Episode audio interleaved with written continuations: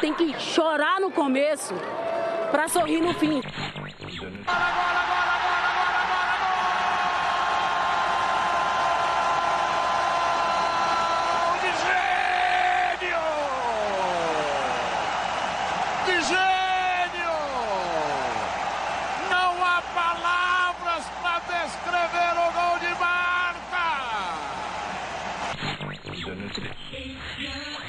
Everybody was as outraged about homophobia as the LGBTQ players. As if everybody was as outraged about equal pay or the lack thereof or the lack of investment in the women's game other than just women, that would be the most inspiring thing to me. Imagina só, eu falando assim, em 3, 2, 1, está começando mais um Empório de Notícias. Eu sou Raíssa Galdini, junto com a Amanda Morim, Henrique Matias e Zélia Andreola. Meu Deus.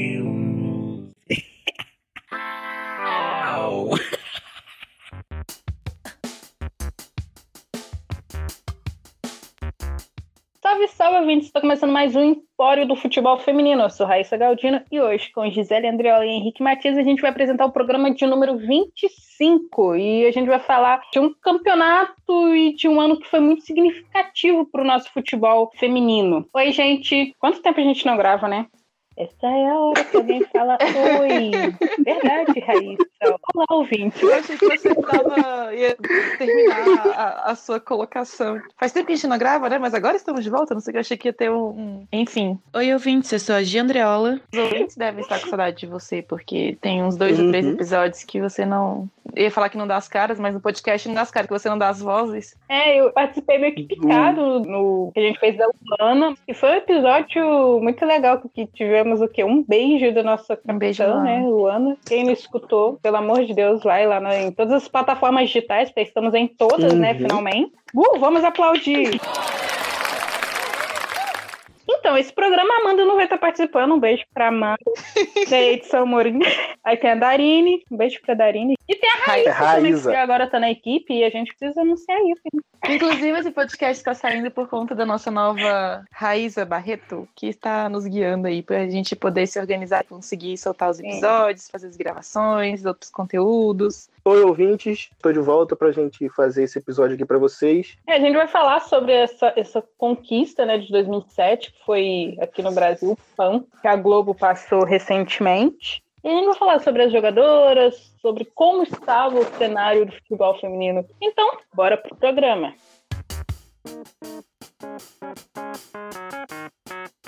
Em 2004, o Brasil levou para os Jogos Olímpicos uma série de jovens atletas que seriam base para os anos seguintes da seleção e moldariam uma geração histórica. A gente tinha Renata Costa, com 18 anos, Daniela Alves, com 20, Marta, novíssima, um bebê, 18 aninhos, Rosana, com 22, Cristiane, com 19, Aline Pellegrino, com 22, todas as jogadoras muito novinhas, todos os indícios de que seria o início de uma, uma geração hiper vencedora, e essas não são as minhas palavras, são as palavras da Mia Hamm, que é uma das maiores jogadoras de todos os tempos, talvez a mais dos Estados Unidos, me corrijam se eu estiver errado, e que o pessoal gosta, né, de comparar o tamanho dela com o tamanho da Marta, e nessa época ela já falava da Marta, que jogava um futebol diferente de, de tudo que já tinha visto, eu quero fazer um comentário. Se você é brasileiro e acha a minha RAM mais jogadora, mais lendária, mais histórica com a Marta, você tá de novo, errado. Você nasceu errado. A própria Mia já falou que Marta, tipo, é gigante Marta. pra caramba. Logo após as Olimpíadas uhum. que elas venceram de forma injusta a gente, ela falou que era para ficar de olho nessa oh. seleção, que seria uma seleção que seria soberana, etc. Eu sinto que tem muito ouvinte que não pegou essa rivalidade entre Brasil e Estados Unidos. E aí, com essa fala da gente, falou assim: nossa, como ela falou isso? Sim, gente, existiu uma puta rivalidade dos Brasil Estados, Unidos, Unidos disparar na frente, né? É, quando o Brasil ainda tinha. parecia que seria uma potência do futebol feminino, então era um, existia muita rivalidade. Isso, quem escutar as próprias jogadoras brasileiras dessa época, Daniela, a Pelé, falando, todas elas falam dessa questão de ganhar os Estados Unidos, era como o Brasil e a Argentina no masculino para elas era o Brasil e os Estados Unidos. Hoje não é mais, né? Mas houve um tempo em que foi. Em Atenas, o Brasil estreou vencendo a Austrália por 1 a 0 com o gol da Marta. Na sequência, perdeu para os Estados Unidos por 2 a 0 e para fechar a fase de grupos aplicou um expressivo 7 a 0 contra as donas da casa. A Cristiane fez três gols e completaram a goleada Pretinha, Marta, Daniela e Graziele. Grazi, te amo. Nas quartas de final, o Brasil goleou o México por 5 a 0 com dois gols da Cristiane, dois gols da Formiga e um gol da Marta. E na semi fez um duelo muito equilibrado contra a Suécia, que vencemos apenas por 1 a 0 com o gol da Pretinha. Na final, teria um encontro com os Estados Unidos. Num duelo bastante equilibrado, as americanas saíram na frente com o gol de Tarpley, mas o Brasil conseguiu empatar com o gol da Pretinha, que jogou como titular naquele dia. O duelo acabou indo para a prorrogação e já no finalzinho do segundo tempo, Emil Ambach marcou o gol que deu a vitória e o ouro olímpico para as americanas. Foi triste. Em 2007, o Brasil teria um ano daqueles, disputando o Pan-Americano no Rio de Janeiro é, e tendo também a disputa da Copa do Mundo que aconteceria na China. No Pan, o Brasil foi monstruoso. Seis jogos, seis vitórias, 33 gols marcados e nenhum gol Uma sofrido. máquina de fazer gols e uma máquina de não tomar gols. Andréia, te amo. É, o Brasil vinha fazendo uma campanha impressionante naquele PAN, tinha goleado o Canadá, que foi com a sua seleção principal, inclusive a Sinclair jogou e jogou bem, fez oito gols nesse PAN. O Brasil tinha feito 7 a 0 no Canadá e chegou para jogar contra o México com uma expectativa de uma goleada no Maracanã e foi um jogo bastante disputado. É, a gente não tem o jogo completo, mas pelos melhores momentos você vê que o México chegou, que o México ameaçou e o Brasil acabou vencendo com, por 2 a 0 a Rosana fez um golaço de falta e depois a Rosana de novo ampliou e o Brasil passou para a final. Então, curioso notar que numa campanha que o Brasil atropelou todo mundo, o México acabou sendo o nosso rival mais chatinho na semifinal, mas a Rosana decidiu pra gente. Te amo, Rosana. Rosana que tá jogando aí até hoje, né? Tinha anunciado a aposentadoria, jogou Libertadores pela Ferroviária e agora tá no Palmeiras. Diferente do Brasil, que teve uma campanha perfeita na fase de grupo, os Estados Unidos teve uma estreia impressionante com o Paraguai, goleando por 7 a 1 Já contra o Panamá, teve um jogo complicado, conseguiu a vitória por 3 a 1 venceu a Argentina por 3 a 0 e fechou a primeira fase perdendo de virada para o México por 3 a 2 abriu 2 a 0 e tomou a virada no Maracanã. E aí avançou já com uma expectativa para um grande jogo na semifinal contra o Canadá, que estava com a sua seleção principal. Mas a Shannon fez dois gols para os Estados Unidos e o Canadá conseguiu descontar no final, mas não foi suficiente. Então foi uma campanha diferente. Os Estados Unidos perdeu um jogo e chegou apertado. Não foi como o Brasil que goleou todo mundo e nunca deixou dúvidas e que merecia estar naquela final. E tá aí, fica aí uma coisa pra gente observar, né? O México dessa época, porque diante as duas finalistas tiveram Fez um trabalho com o México no meio do caminho. E o México acabou perdendo a medalha de bronze para o Canadá num jogo que saiu na frente, mas a Sinclair decidiu e o Canadá acabou ficando com a medalha de bronze. Será que a Sinclair é por conta de carregar nas costas? Nossa, cara, eu acho que ela ainda só não aposentou mesmo da seleção, porque ela olha ali e fala, meu Se Deus, não for eu, eu não sei se o pessoal percebeu quando viu o jogo que a gente tinha a Kelly O'Hara usando a 17. Ela marcou em quase todos os jogos, acho que ela foi a artilheira da seleção dos Estados Unidos. E a menina alegria nas pernas, né? Estou é, sendo volante, jogando ali no meio de campo. E usando a camisa 11, elas todas nenéns. um Aí, comentário aleatório em cima do seu comentário aleatório. É muito aleatório os números da seleção americana. Quanta aleatoriedade.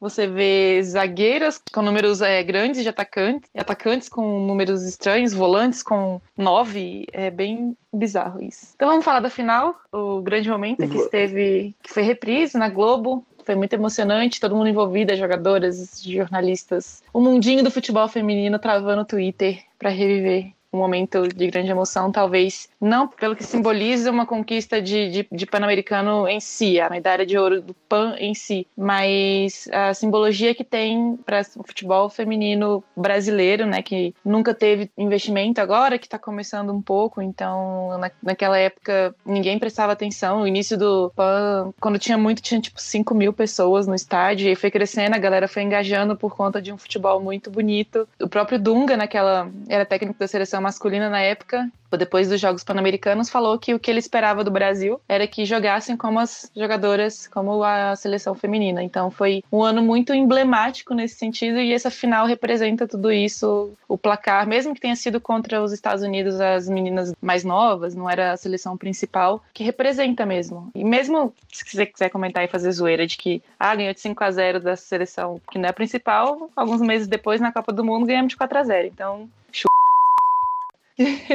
Passar do... as escalações. Isso, passei. Naquela tarde de quinta-feira no Maracanã, o Brasil entrou em campo no 3-5-2, que era o esquema preferido do treinador Jorge Barcelos. A Andréia foi a goleira. Na ala direita, jogou a Maicon. Na zaga, Aline Pellegrino, Renata Costa e a Tânia Maranhão. E na ala esquerda, a Rosana. No meio-campo, jogaram Elaine, Formiga e Daniela Alves. E no ataque, Marta e Cristiane. No segundo tempo entraram a Kátia Silene e a Pretinha. Já os Estados Unidos, treinado por Jill Ellis, que depois seria campeã do mundo com a seleção principal, veio a campo no 4-4-2 tradicional da treinadora, com a Narrer no gol, a Taylor na lateral direita, a Fontaine e a Marshall na, na zaga e a Vilmot na lateral esquerda. Como volantes jogaram Tobin Hitt e Kyler Wright, com Beck Edwards e Casey Nogueira nas pontas. E no ataque jogaram Shaney e O'Hara. Que salada mista esquisita.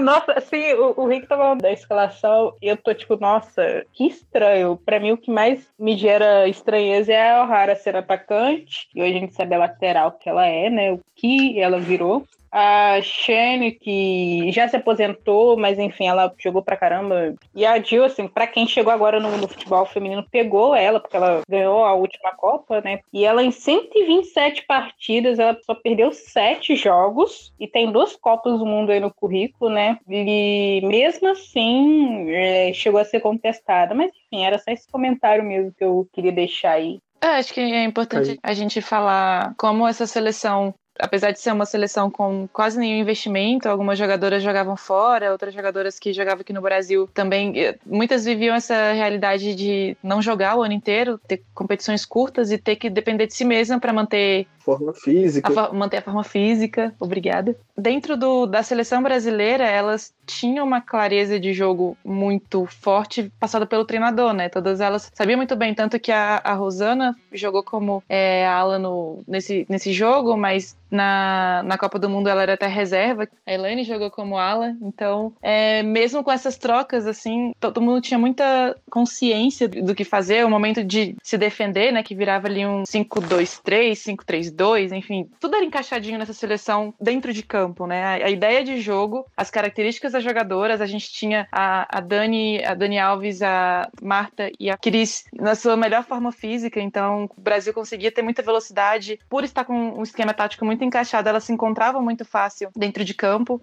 A Formiga, no auge técnico de sempre, dando umas arrancadas muito cabulosas. No dia da, da transmissão no Twitter, a gente não cansou de exaltar a Formiga, e impressionante como ela joga ainda em alto nível até hoje. Mas enfim, era uma seleção muito fechadinha, muito prontinha, muito formatadinha. Então, apesar dos pesares de tudo extracampo ser uma bagunça para elas, aquele momento ali era delas, assim, era tudo. Quem acompanhou esse time tem até inveja, quem realmente viveu esse time na época, porque eu não vivi. Tô revendo agora e reaprendendo, porque essa seleção é impressionante e é uma pena que ficou conhecida como a geração do quase, né? Porque era uma geração que tinha tudo realmente para ter escrito uma história ainda mais linda, com troféus, com medalhas de ouro, não tem como falar dessa seleção brasileira sem se emocionar, sem não falar dos absurdos fora de campo e amarrar tudo isso. Tem uma curiosidade também sobre esse time que é legal, que a Daniela Alves fala até na, numa entrevista para as vibradoras, que foi a pedido dela que ela ficou, jogou mais solta à frente, né? Que antes ela era uma meio-campista mais de, de contenção nessa seleção mesmo. E em 2007 ela se desgarrou um pouco mais. E aí, claro, todo, diante desse esquema que no momento defensivo fazia essa linha quase de cinco, assim,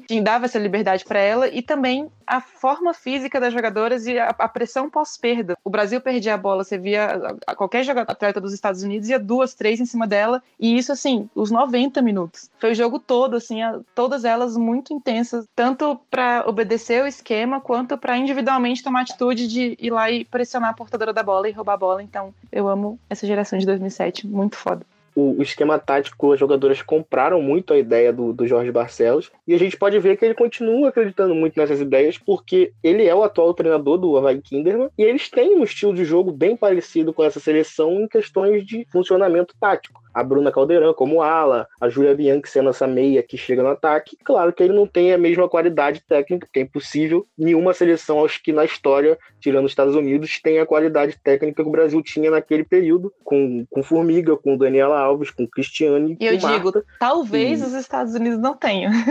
talvez não tenham, porque, porque por mais que seja a seleção de é todos Marta... os tempos, esse time, tecnicamente, individualmente, era uma coisa muito impressionante. É, é bizarro, é que a gente fica, ah, vai falar disso disso, vai falar disso toda vez. É impressionante como foi por detalhe, foi num gol na prorrogação em 2004, em outro gol na prorrogação em 2008, mas como a CBF conseguiu não vencer nada tendo Marta, Cristiane e Formiga no auge. A gente vê a Cristiane de hoje, e aí a gente vai esbarrar até mesmo na Marta, de uma galera mais jovem que teve acesso à seleção mais recentemente e ver as jogadoras mais lentas, muito técnicas, muito inteligentes, mais lentas. Se você tem a oportunidade de ver um jogo como esse, o que a Marta e a Cristiane fizeram em transição com a seleção americana dava pena. E não eram, eram jogadoras universitárias, num outro nível de competição, mas jogadoras de qualidade, que depois virariam atletas da seleção principal e não tinha como parar, não tinha o que fazer. Isso os não foi pênaltis, só contra o o, os Estados Unidos nesse jogo, né? Sim. Na Copa também, contra a principal, foi a mesma coisa. O Canadá era o time principal e foi 7 a 0 com a Marta fazendo cinco gols, os cinco gols em transição. Então era uma seleção moldada para jogar de um jeito, tinha isso muito bem na cabeça, porque o Jorge passava, e, e dava gosto de ver. Então, não tinha, não tem comparação técnica. A Marta era muito acima e eu acho que a Cristiane ela acaba sendo subestimada, por incrível que pareça, por ter jogado ao lado da maior de todos os tempos. A galera às vezes esquece o quanto a Cristiane jogava de bola. Não era só a finalização, não era só o toque final, ela ajudava a construir, ela tinha uma velocidade absurda e esse jogo deixa muito claro como não tinha como parar. Ah, mas por que perdeu? Porque o futebol é assim. É falar em geração do quase é esbarrar num, num porte de elite que o detalhe entra em campo. É triste, a gente fica torcendo para que pudesse voltar no tempo e mudar uma coisinha ou outra. Em 2004 teve muito erro de arbitragem, mas esse é outro assunto. Mas o futebol é assim. Agora, em termos de qualidade, é só ver. A gente enfiou 5 a 0 nessa seleção americana, foi para a semifinal da Copa no mesmo ano, enfiou 4 nos Estados Unidos, foi para a Olimpíada no ano seguinte, enfiou 4 na Alemanha. A gente podia ganhar de qualquer um, não era como hoje. Se a gente vai jogar contra uma seleção dessa, a gente tem que pensar uma ideia de jogo, pensar o que vai fazer, ter uma sacada para se adaptar. A gente não precisava se adaptar a nada a gente jogava e se impondo. E as seleções é que tinham que arrumar um jeito de parar a gente. E conseguiram por algumas vezes, mas era, era bizarro ver como a gente estava nesse patamar de das pessoas olharem pra gente e terem medo, como a Mia Han falou da Marta depois daquela Olimpíada, como falou da seleção como todo, que a gente vinha para dominar, porque era essa sensação que passava cada vez que a gente via o Brasil jogando. Não ganhou um grande um título de expressão assim, mas é uma seleção histórica que todo mundo que entende um pouco de futebol acompanha vai sempre lembrar. E agora, sem meu clubismo, não consigo, é o Corinthians de 2019. Não ganhou o Campeonato Brasileiro, mas todo mundo vai lembrar dos feitos desse Corinthians de 2019.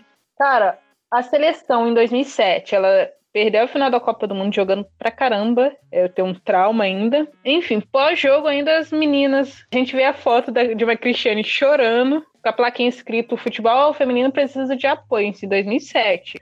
A gente pode falar que essa seleção é a melhor seleção feminina de todos os tempos? Se eu fosse arriscar, valendo 100 reais agora, quem foi a maior seleção de todos os tempos? Eu coloco a seleção brasileira de 2007. Assim, é, é aquele negócio. E... Vai ser um contra um, você precisa escolher alguém. Ah, os Estados Unidos de 2019 ganhou, os Estados Unidos de 2015 ganhou. Se for jogar contra essa seleção de 2007, eu colocaria o meu dinheiro na seleção de 2007. E aí, é isso que o Rick falou. Eu, é aquilo, a gente não ganhou por detalhe aquela final, é, mas no PAN até na Copa mesmo, a gente jogou pra caramba, mas futebol é isso. Perde, ganha, mas é a falta de apoio que é foda, né? E aí a gente vê uma, a crise em 2007. Eu tô falando mais a crise porque hoje, dessa geração, assim, que continua jogando e que cobra firme mesmo é a crise. Ela ainda continua cobrando, cobrando diretoria. Já teve seus atritos ali na CBF. É revoltante, né? É revoltante triste. As falas do Galvão iam muito nesse, nesse sentido durante Sim. a transmissão.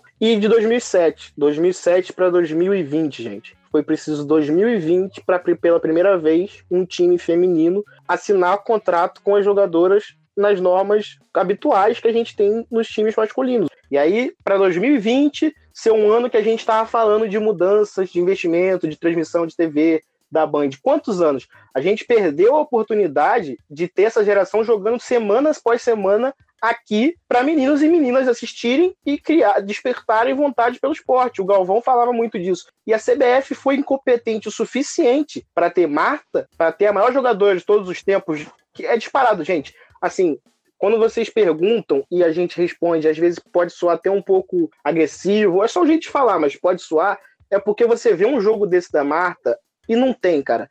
A Rap No joga pra caçamba, a Alex Morgan joga demais, a, a Marozan joga muita bola, mas não tem como comparar o que a Marta fazia. Era muito acima, ela tinha tudo. Não era só a técnica, ela tinha uma capacidade física, uma explosão de outro planeta. Ela estava muito acima. É, não tem como. E, e, a CBF perdeu a chance de fomentar o esporte, como o esporte brasileiro perdeu em todos as, eles através dos anos. O Brasil teve isso e jogou fora. E uma coisa que eu ia fazer é falar é que a CBF ela é tão que, cara, eu não culpo essa nova geração que tá chegando agora e, tipo, não viu e nem, tem, nem sabe, nem tem acesso para ver o que a Marta foi no seu auge com o Cristiane, com a Eles não contam com a Grazi. Né? Eles não contam.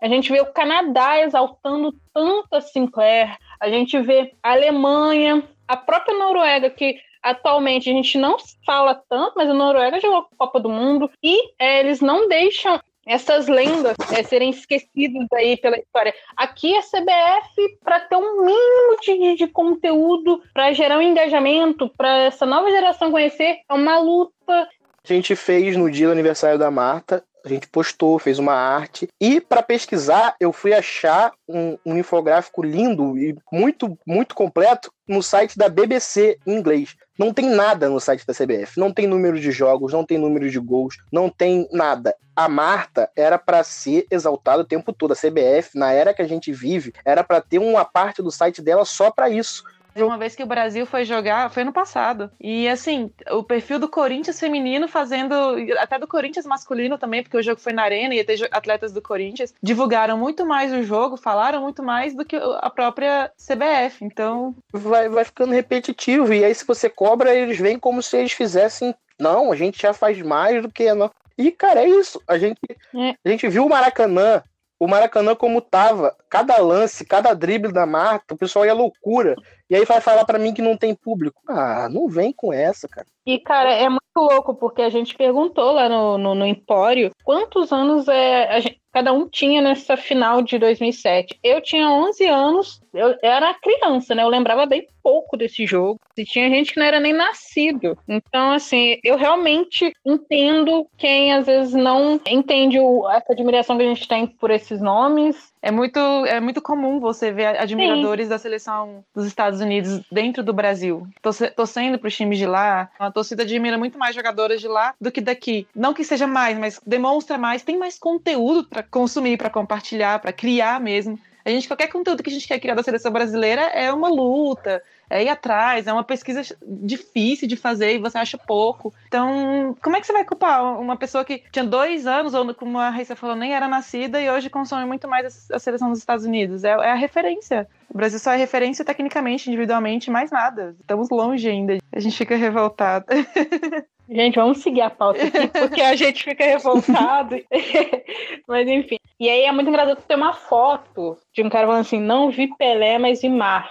A, a seleção 2007 é lendária pra caralho. É só ver como a Copa do Mundo de 2019, com um pouquinho mais de. teve mais visibilidade, teve um engajamento maior da torcida, como aqueceu o, a modalidade de dentro do Brasil. Começaram todo mundo a olhar mais para os clubes, o, o, próprio Palmeiras, São Paulo, que estavam aí na divisão A2 porque os times são obrigados a terem, agora já veio para uma Série A1, não quer ficar para trás, contratou jogadoras de alto nível, o próprio São Paulo acabou com a invencibilidade do Corinthians. Então, assim, um pouquinho mais de visibilidade já aqueceu o cenário dentro do Brasil. Então, é aproveitar esse aquecimento global, esse aquecimento da modalidade dentro do Brasil, para fazer a coisa certa dessa vez. A gente tem uma nova chance, não é como foi 2007, não temos a seleção que tínhamos em 2007, é uma nova oportunidade. Então, que seja, né? Que vingue dessa vez. A final do Campeonato Paulista com recorde de público do Brasil, da história, para jogos de clubes, é um exemplo. Aconteceu em 2019. Então, a gente tá com a faca e o queijo na mão agora. Você vê que é só ter um pouco, um pouquinho mais de boa vontade já faz a diferença, como a Pelé. Só no, na Federação Paulista, o que, que ela não faz? Então, eu imagino o poder que a CBF não teria se quisesse fazer um trabalho de verdade mesmo. Se a Pelé consegue o que ela consegue dentro de um estado, a CBF, com muito mais poder, poderia fazer muito mais diferença. Inclusive, Pelé na CBF para ontem. E uma coisa que eu ia comentar é que, eu não sei se o pessoal tem esse conhecimento, é que o Campeonato Brasileiro, né, feminino, a primeira edição foi em 2013, Sim. mas em 2007, né, que foi o ano dessa seleção maravilhosa, tinha a Taça Brasil. Foi o último ano dessa taça, que aí depois foi criada a Copa do Brasil, também já não existe mais. E em 2007, essa Taça Brasil quem venceu foi o Santos, mas tinha outros times, tipo Saad, né, Rick, que... É, tinha vários jogadores dessa seleção. É a base podemos dizer que é uma base, né? Assim, a, a Formiga jogava lá, a Elaine jogava lá, a Maicon jogava lá, e esses são três jogadores fundamentais na equipe titular da seleção, então é, a Marta já estava na Suécia, né? É, a Marta e a Renata, se não me engano, jogavam na Suécia. A goleira jogava, a Andrea jogava na Espanha, num time que já não existe mais, mas era um time da primeira divisão do Campeonato Espanhol. Então, as principais jogadoras jogavam em campeonatos fortes fora do Brasil, mas quem jogava aqui não tinha muito muita competição. Era mais o entrosamento e se manter em forma porque sabia mas não tinha essa competição e que a gente precisou 2013 para ter um campeonato brasileiro. E vamos falar agora sobre onde estão essas jogadoras lendárias, medalhistas de ouro do Pan-Americano e que fizeram história com a camisa da seleção brasileira. Começar pelas goleiras, a Andrea, ela mora no, em Ribeirão Preto e é professora de educação física. A Bárbara, todo mundo conhece, ela ainda é jogadora da seleção brasileira e também goleira do Havaí Kinderman. A Simone Jatobá é técnica da seleção brasileira sub-17. A Elaine, hoje ela vive na Suécia e é assistente técnica do Djurgården. Nem eu entendi essa. E só para pontuar que o Djurgården é o principal campeão sueco no masculino e, e agora está começando a investir no futebol feminino, então a Elaine tem um cargo muito importante na Suécia, onde ela jogou junto com a Marta. Isso aí. A Rosana, que tinha se aposentado, mas voltou ano passado para jogar pela Ferroviária na Libertadores, esse ano assinou com o Palmeiras. E a zagueira Ale Pellegrino, todo mundo conhece, a Pelé, hoje é coordenadora de futebol feminino na Federação Paulista de Futebol, a melhor federação do Brasil, um exemplo. E já sabemos qual é o próximo passo que ela tem que seguir, né? Só não vê quem não quer. Tânia Maranhão joga até hoje pelo Foz Cataratas, ela disputa a Série A2 do Brasileirão. A Tânia tem 45 anos. É, a Renata Costa, ela aposentou, né, como jogadora ano passado e hoje é auxiliar técnica do Iranduba, o grande Hulk da Amazônia. A Daiane é jogadora do São José e se recupera de uma cirurgia no joelho, não atua desde 2018. E temos, né, lendária Formiga, que aos 41 anos está no PSG desde 2017 recentemente renovou seu contrato até 2021. Temos a Esther, que atua pelo São José. A Maicon vive em Lages e tem uma escolinha de futebol, trabalha no Inter de Lages. Daniela Alves, ela é treinadora do Sub-17 do Corinthians feminino. A nossa rainha Marta continua empilhando conquistas. Hoje venceu seis vezes o prêmio de melhor do mundo e atua pelo Orlando Pride dos Estados Unidos. A Grazi continua jogando no nosso Corinthians. A Pretinha se aposentou e faz parte do Conselho de Craques organizado pela CBF. A Cristiane jogou ano passado pelo São Paulo e esse ano assinou com o Santos para a disputa da temporada de 2020. A Kátia Silene está estudando para se tornar gestora esportiva e o treinador Jorge Barcelos é o atual treinador do Havaí Kinderman, que é uma das equipes melhores organizadas em termos táticos da primeira divisão do Campeonato Brasileiro. Somando as atuações do Brasil em Atenas 2004, no Pan-Americano do Rio em 2007 e em Pequim em 2008, o Brasil teve os seguintes números. Marta e Cristiane foram as artilheiras da equipe, cada uma marcou 18 gols. A Daniela Alves fez 9 gols. Rosana e Pretinha marcaram 4 gols cada uma. A Formiga marcou três gols, a Kátia fez dois gols e a Grazi fez um gol. 18 gols a Marta Cristiane, que que é isso? Muito do que eu tinha falado antes, né? Que a gente fica com a impressão da Marta, porque é a Marta, mas a Cristiane fez os mesmos 18 gols no auge da Marta então é impressionante como as duas eram muito, muito, Sim. muito acima da média. É, as duas eram que estavam ali para ser matadora, né? São seriam matadoras, então. São seis jogos em Atenas, seis jogos do PAN, 12, seis jogos de Pequim, 18. 18 jogos, 18 gols para cada um. Que isso. Impressionantes esses números. Fora, assim, a gente tá falando de gols, né? Ainda tem questão de assistência. É. As duas com certeza têm uma média maior de participação de gols do que apenas um por jogo. Né, a Marta, na própria final do PAN, deu o passe pro gol da Cristiane, sofreu o pênalti, que, que depois viraria gol. É, é, impressionante o que elas geravam de jogo e, e, a gente não consegue ter essas estatísticas, infelizmente, completas, porque não tem essa base de dados. A gente consegue mais os gols mesmo, porque a gente não consegue o lance desses jogos para poder contar manualmente. Infelizmente, a gente não tem esse acervo. É, melhor CBF. Vamos para o gato curioso? E agora chegou aquele momento onde a gente responde as perguntas que vocês deixam no nosso Gato Curioso. Lembrando que o link do nosso Gato Curioso está na bio do nosso Twitter, que o nosso Twitter é o quê? Arroba Empório do FF. A pessoa quer saber se com a nossa seleção, com essa seleção atual, a gente tem chances de ganhar uma ah, Copa chances ou a gente tem. Olimpíada. Somos favoritas? Não somos. Chance tem. Se eu apostaria uhum. nisso? Não. é tanto quase, é tanta falsa esperança que eu já estou um pouco pessimista. Seria agora, né? As é, Olimpíadas. É, e o que a gente viu do Brasil até então, até pelo pouco é. tempo de trabalho da, da Pia, por mais que a gente cobre ela, por mais que a gente fale que a convocação tá errada e tudo, ela ainda é uma novata à frente da seleção brasileira. Se tem um contraponto, é que Jogos Olímpicos é tiro curto, são seis jogos, e a Pia é uma das pessoas uhum. mais experientes que existe no mundo nesse tipo de competição. Em 2016, a Suécia também não chegou no Rio com todo mundo dando expectativa e nada. Então, pode acontecer? Pode. A gente tem talento individual e pode ser que encaixe, dê sorte, sorteio ajuda e pode acontecer um monte de coisa. Mas o prognóstico hoje não é esse. Próxima pergunta. O Brasil jogou muito bem, os talentos individuais se sobressaíram, principalmente sem ataque, uma defesa não precisa trabalhar. Como as americanas, claramente um nível inferior, já estavam em início de carreira, não se exercitaram profissionalmente e não ofereceram perigo para a nossa seleção. Mas mesmo assim foi um jogo importante para consolidar com medalha de ouro na melhor geração, na minha opinião, da seleção brasileira. E Anônimo, eu concordo com isso. Eu acho que é a nossa melhor geração, tanto que a gente exaltou tanto aqui. Eu concordo, episódio, né? Eu, eu, concordo com, com, o que ele disse. É, acho que também a questão do, do, dos Estados Unidos não ter oferecido tanto perigo vem muito também do nosso próprio mérito, porque não foi só com os Estados Unidos, a gente saiu atropelando todo mundo, então não demos chances para os Estados Unidos tentarem encontrar um jogo, tentarem saber como jogar. Foi muito mérito nosso, foi tudo perfeito para a gente nesse jogo. Eu acho que aquela final tem um simbolismo muito maior do que ah, venceu é. o time sub-20 dos Estados Unidos. Era o time sub-20. Foi uma escolha dos Estados Unidos, a gente não tem nada com isso. Foi lá e passou de depois da Copa. É sempre bom ressaltar isso, né? Porque quando fala, ah, era sub-20, só fizemos um a menos na, é. pela Copa é. do Mundo contra a principal. Então, assim, não. Próximo.